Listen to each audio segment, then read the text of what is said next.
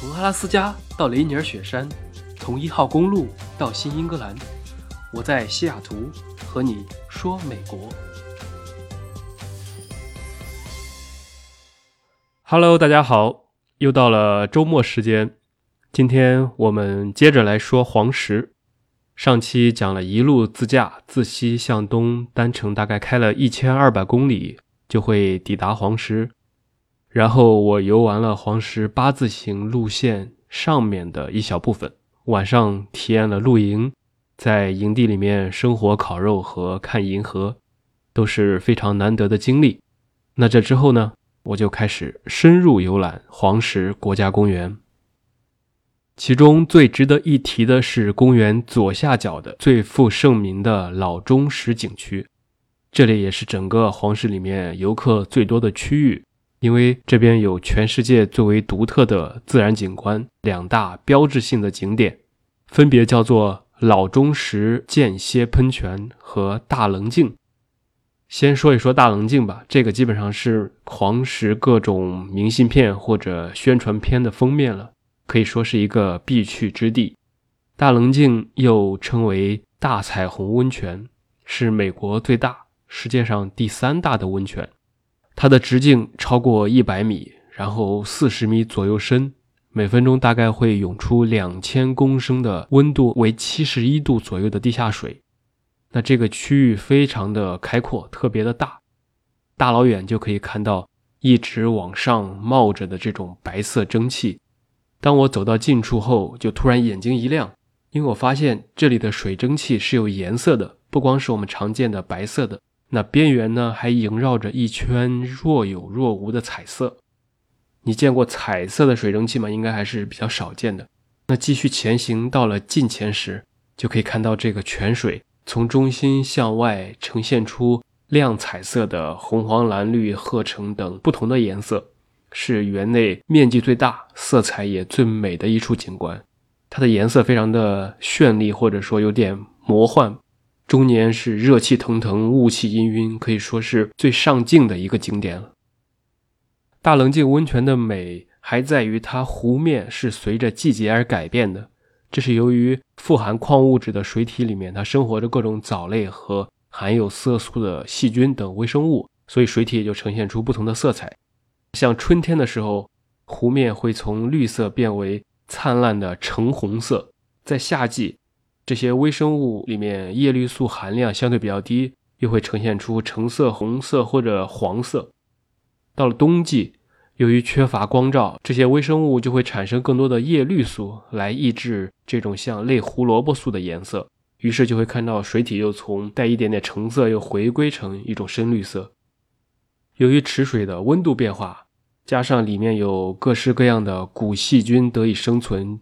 啊，据说这些细菌是最原始的生命形态之一，所以整个泉水就会在不同的季节、不同的温度呈现出不同的颜色。因为这个泉有点大，所以你近了反而拍不出那种效果。最好的角度是要走一小段 trail 到附近的一个小山顶上面，才能拍出那种俯瞰图，那个才是最美的上帝视角。大家可以在网上搜索到。那离开大棱镜很快，开车十五分钟。就能到下一个著名的区域，就是老钟石温泉。这个间歇泉著名不是因为喷得高或者颜色奇特，而是因为人如其名。大家听它的名字，就是因为它不像其他的温泉那样爆发的没有规律，而是非常的准时，年复一年，每次都是按照着一定的规律不竭的喷发着，所以才得到了这个老钟石的名字。从它被发现到现在一百多年了，然后每隔几十分钟就会喷一次，每次喷发会持续几分钟不等。那喷出来的水柱可以高达四十多米，从来不间断，可以喷出三千多到八千多加仑的热水，然后水温也是在九十五度左右，那基本上就等于是沸水了。所以整个泉水的周边是围了很大的一个圈，就是把这外围围得非常的大。免得你想想几十米高的开水在天上乱喷的话，是容易误伤到周围的人的了。所以你只要在它的安全范围之外，静静的去观赏，就还是非常安全的。老钟石喷泉的游客中心会提前摆出喷发时间表，那过来的人就可以先前往游客中心看好这个时间，再放心的去游览周边的景点，最后准时回来就行了。因为它是老忠实，所以基本上就不会误点，该发车的时候就发车。不过我还是建议大家提前一点去，因为人真的是很多很多。这个地方基本上是整个黄石里面人最多的地方了，然后停车位也不是很好找啊，去晚了可能就没有特别好的观赏位置。我刚到这儿的时候就看到了一大群人正在离开，所以当时就在心想，肯定是凉凉了。肯定是刚喷完，然后人都开始散了，就还得等半天，所以我就赶紧去了游客中心看了看。果然，下一次喷发是要一个小时之后了。不过还好，这个时候是中午，正好我就去买了吃的，然后找了个好位置，边吃边等。这个区域设计的还是很好的，有很多可以坐的椅子和这种树干。然后那天太阳也非常的舒服，整个在中午的时候有二十度左右，微微凉。然后你在太阳底下会晒得整个人是很暖的，还有很多人带着狗在等，也有家庭出游，一家人铺个毯子坐在地上，还有一看就是那种七八十岁的老两口出来玩的，还有一对双胞胎在地上跑，然后有一群年轻人在吃汉堡聊天等等，整个是一个非常和谐的气氛。虽然是疫情期间，倒反而有种岁月静好的感觉。我吃完东西，又晒了会儿太阳，等到一点二十左右，突然看到前面有人开始站起来了，于是我也赶紧拿起手机。果然，不出一分钟，就看到这个喷泉开始喷发。一开始也就一米左右，一两米，喷一下就完了。我当时还以为就这，这也太坑了吧。结果下一秒，伴随着低沉的轰隆声，就喷出一股巨大的水柱。真的是不喷则已，一喷则如万马奔腾。再加上那天天色特别的蓝，属于是那种万里无云的天，蓝的非常的纯粹。于是，在这种蓝色的背景板下面，几十米高的水在阳光的辉映下，也是蔚为壮观。那天我感觉大概是喷发了三分钟左右吧，尤其是高潮的时候，整个的高度看起来还是非常的壮观，还是很不错的，没有白等。这个就是。老钟石喷泉修整之后，停停走走，那黄石的左下角我们也看完了。继续前行，如果你沿着八字形路线往前开，就会到达黄石的中部和右侧。从高原风景开着开着，会有一汪绿色的湖水，就突然从森林中豁然开朗。那这个就是黄石湖。当我极目远眺的时候，黄石湖周围被雪山环抱，湖水本身是清澈见底的，然后湖边还有很多小的喷泉出口，雾气缭绕，最后所有的湖水经过一个缺口就流入黄石大峡谷，在绚丽多彩而又陡峭的深谷里，碧绿色的黄石河里面的水湍流而过，一泻千里的水流悬挂在峡谷的尽头。就会形成另一个著名的景点，那就是黄石大瀑布。在这里，河水浪花飞溅，又有两道壮丽的瀑布轰鸣着泻入谷底。那瀑布和峡谷交错，既能有这种远观的艳丽动人，又有近看的惊心动魄。我走到边缘时，甚至还有一点点的恐高，因为你手伸出来拍照，我当时两个手把手机握得非常非常的紧，就是担心。一不小心会不会手机突然就掉下去了？掉下去之后，那就是百米之下的深谷里面。说了这么多自然景观，也要休息一下，喝口水。那风景固然是好看的，看多了也会审美疲劳，所以路线的规划就显得很重要。我黄石之行还有一个重要看点就是看野生动物，因为这儿除了独特的地热风貌之外，最为著称的就是野生动物了。不管是野牛、麋鹿，还是棕熊、黑熊、狼、狐狸、大角羊等等，每年都会有游客亲眼目睹到各种动物在这里真正展现出来的自然性场面。那麋鹿和野牛是公园里最常见的动物群，经常成群结伴的过马路啊，旁若无人。最佳观赏动物出没，特别是像熊啊、狼啊等这种高灵敏度的动物，就是在。黄石的海顿山谷或者拉马尔山谷里面。我从黄石湖开车，沿着湖边一个小时左右，风景就开始出现明显的变化，然后就到了山谷里。山谷里明显就是水草丰茂，视野非常的开阔，会有大批的游客守候在路边，然后静候着动物的出现，而人们大多数情况下都不会失望的。夏天最好的观赏动物的时机，那就是清晨或者黄昏。其实跟人一样，一到了中午，大家都去困了或者睡觉了。早上和晚上是出来觅食的时候，这个时候气温略低，动物们也一样在这个点儿喜欢出来喝水或者捕猎。于是我是大概晚上五点出发去那边。基本上，如果你看到前面有开始堵车了，那就说明有动物出来了，因为人们都会把车停在路边去看这些动物。我很快就看到前面有人开始拍照，于是定睛一看，在湖边杂乱的树林里面，就看到了一头老鹿，因为它头上的角都已经分出来很多个叉了，也是第一次听到近距离的鹿的叫声，有点弱弱的，像一个小孩的声音。接着行走，顺着黄石湖开，一路上明显感觉水草丰美，就是特别适合食草动物生活。果然，然后不久就看到了远处有上百头的野牛，对，是上百头一群，分布在零零散散的各种地方，还是挺壮观的。然后运气也非常好，还碰到了一只很大的野牛过马路，于是我就赶紧摇下窗户拍了拍照和视频。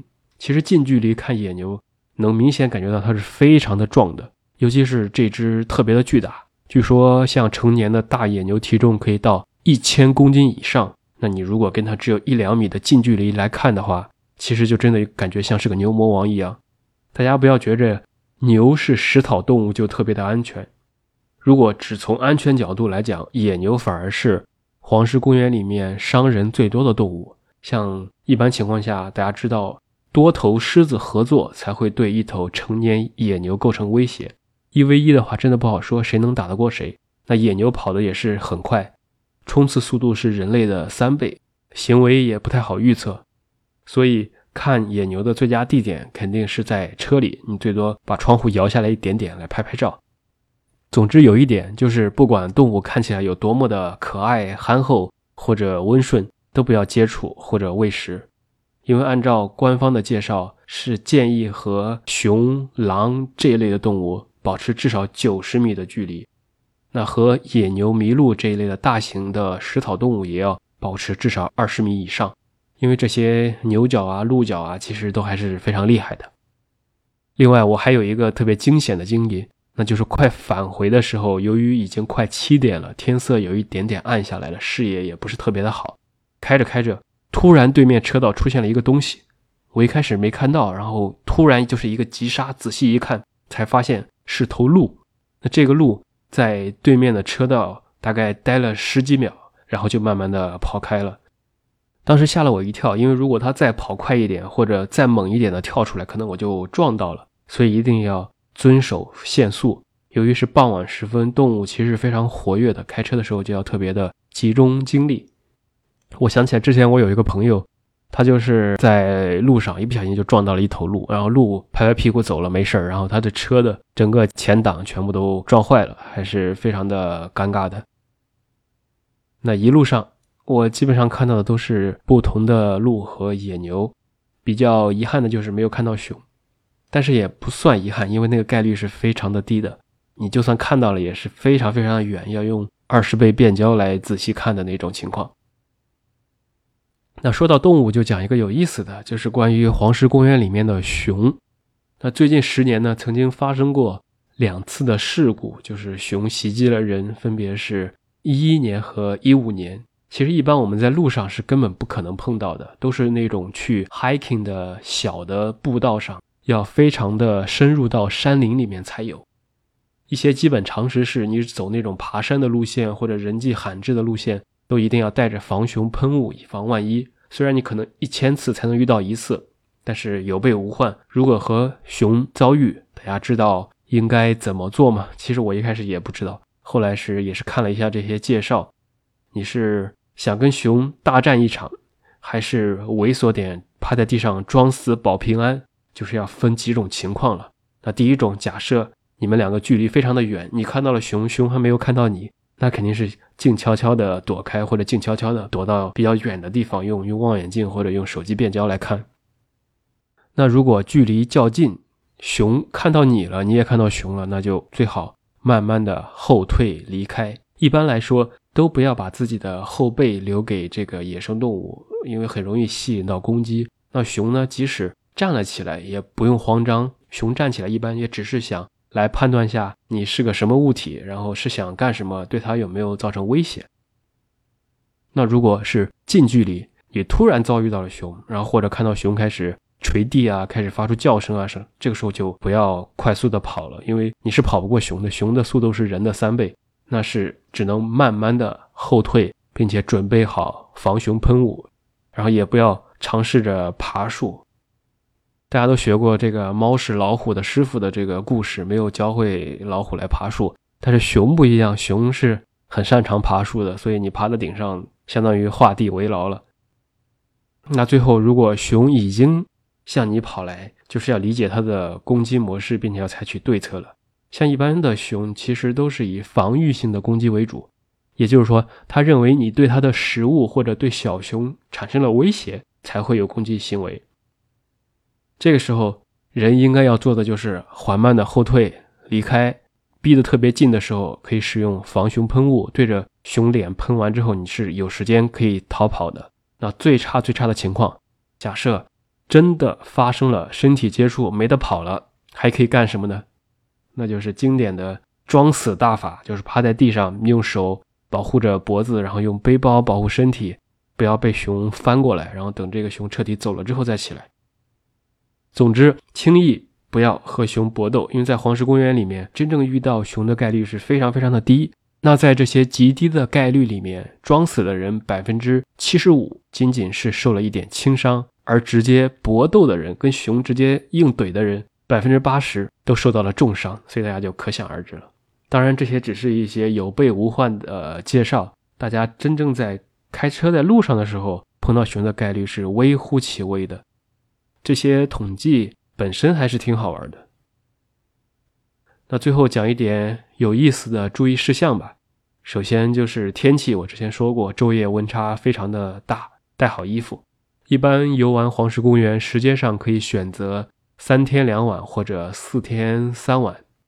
关于黄石公园的门票，就是一张门票可以用七天，所以你如果时间充裕的话，可以选择在这里来回进出都是 OK 的。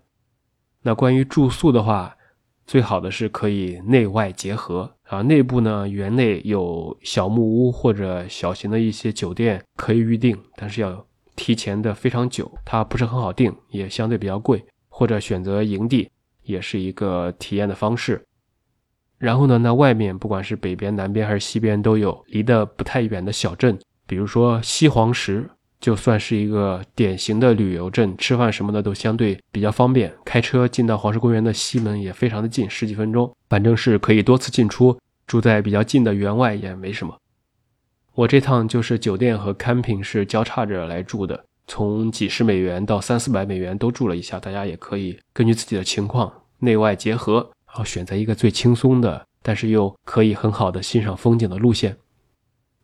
那另一点注意事项呢，是关于这个地热，因为黄石地下的深处是有火山的，所以这些泉水里面的水温有些看着是只是温水，有些是可以去泡温泉的，但有很多是超过了沸点的，因此一定要在步道内行走，不要乱跑。之前还有人不小心掉进了那种水池里面呢，基本上就等于要挂掉了，所以一定要遵守规定。不要为了拍照而进行一些危险的行为。再者就是关于动物，我刚才也说了，主要就是要和动物互相尊重，peace and love 嘛。野生动物其实比较单纯，很少主动的攻击人，但是人也不要去挑逗别个，大概就是这么个情况。最后我想说，其实黄石公园会让很多人不虚此行，当你身在其中。面对着色彩斑斓的温泉池和峡谷，你一定会了解为什么很多人称之为地球最美丽的表面之一。有数以千计的泉眼奇幻的喷发，有一汪平静的湖水清澈见底，在远处呢，就还有雪山来环抱。那夕阳下，天空会被染成粉色和淡淡的紫色，平静而又略施粉黛的，仿佛在诉说着这片大地最初的样子。我当时一边开车，一边看到这种快日落的天色，第一印象就是想起来了“粉黛”这两个词，真的就是整个天空略施粉黛的样子，非常的。美好吧？那除了美好之外，啊，黄石里面地热温泉的喷发，峡谷的绚丽多姿，让每一个游客也会对大自然的力量产生这种油然而生的敬畏之情。那当晨曦或者薄暮下叮咚作响的小溪，或者熠熠发光的湖泊，森林中徜徉漫步的麋鹿出现时，又会让你屏气凝神，不敢惊动和打破。这一时一刻的宁静。整体上来说，夏季的黄石公园是最壮观的，可以看野牛横行霸道，看火山热泉喷发，看猛犸的万年天梯，也可以看大峡谷的飞流瀑布。这就是地球上一处美丽的表面。匆匆一周之行，也算是圆满。好了，感谢大家收听本期的节目。期待我们的下次自驾之旅。